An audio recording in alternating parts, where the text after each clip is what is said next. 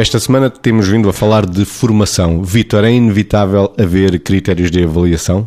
Eu acho que é inevitável, é assim que deve ser, não é? As pessoas, quando fazem eh, qualquer coisa que representa aprender e de onde decorre com essa aprendizagem atingir um determinado tipo de resultado, nós temos que medir de alguma forma se essa aprendizagem decorreu bem para que as pessoas depois, quando vão para o mercado de trabalho, seja através de um curso técnico, seja através de outro curso qualquer, tenham a garantia para eles e deem a garantia para os outros que vão desempenhar bem aquilo que são as funções que resultam do curso que aprenderam e que adquiriram essas competências.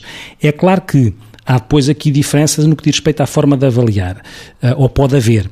No que respeita aos cursos técnicos, aquela componente prática tem que estar sempre muito marcada. E nesse sentido era como se nas, nas duas vertentes da avaliação, a avaliação mais formativa ou mais sumativa, a parte formativa, a avaliação contínua, traduzida naquilo que é perceber se na prática a pessoa desempenha bem as tarefas que decorrem daquele curso em particular, está a ser integrada.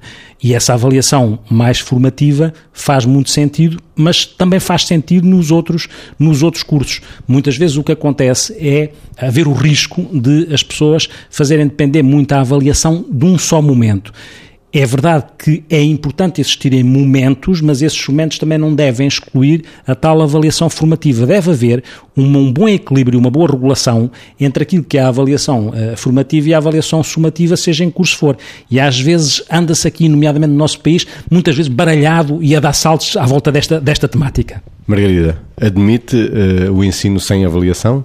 Não, porque eu acho que a avaliação, no fundo, é uma verificação das, das competências adquiridas, ou seja, se não, não houver avaliação, também não há crescimento, porque nem o próprio sequer tem um feedback concreto e objetivo daquilo que porventura integrou. Uma coisa é estudar e estar em aulas, assistir a aulas, outra coisa é aprender. E, portanto, eu acho que a avaliação deve ser vista e vivida como uma oportunidade, não é? Uma oportunidade para que a pessoa perceba aquilo que aprendeu O que nós temos muitas vezes é que a avaliação é considerada como o tubarão do ensino, ou seja, aquela coisa que, eh, meu Deus, eh, ali vamos pôr tudo aquilo que rentabilizamos ou que integramos durante um ano e as coisas não são assim, não é?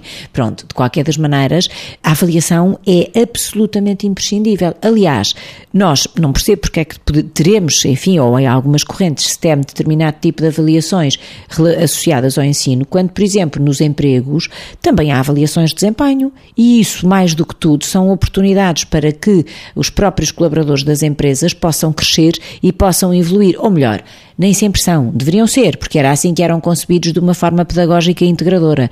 Uh, às vezes não são, às vezes são oportunidades de ameaças e de, enfim, de demolições uh, e às vezes até de alívios perversos de consciência, mas isso é outro, são temas já muito mais vastos. De qualquer maneira, sim, para responder à sua pergunta, sim, a avaliação é imprescindível e é uma oportunidade para quem é avaliado.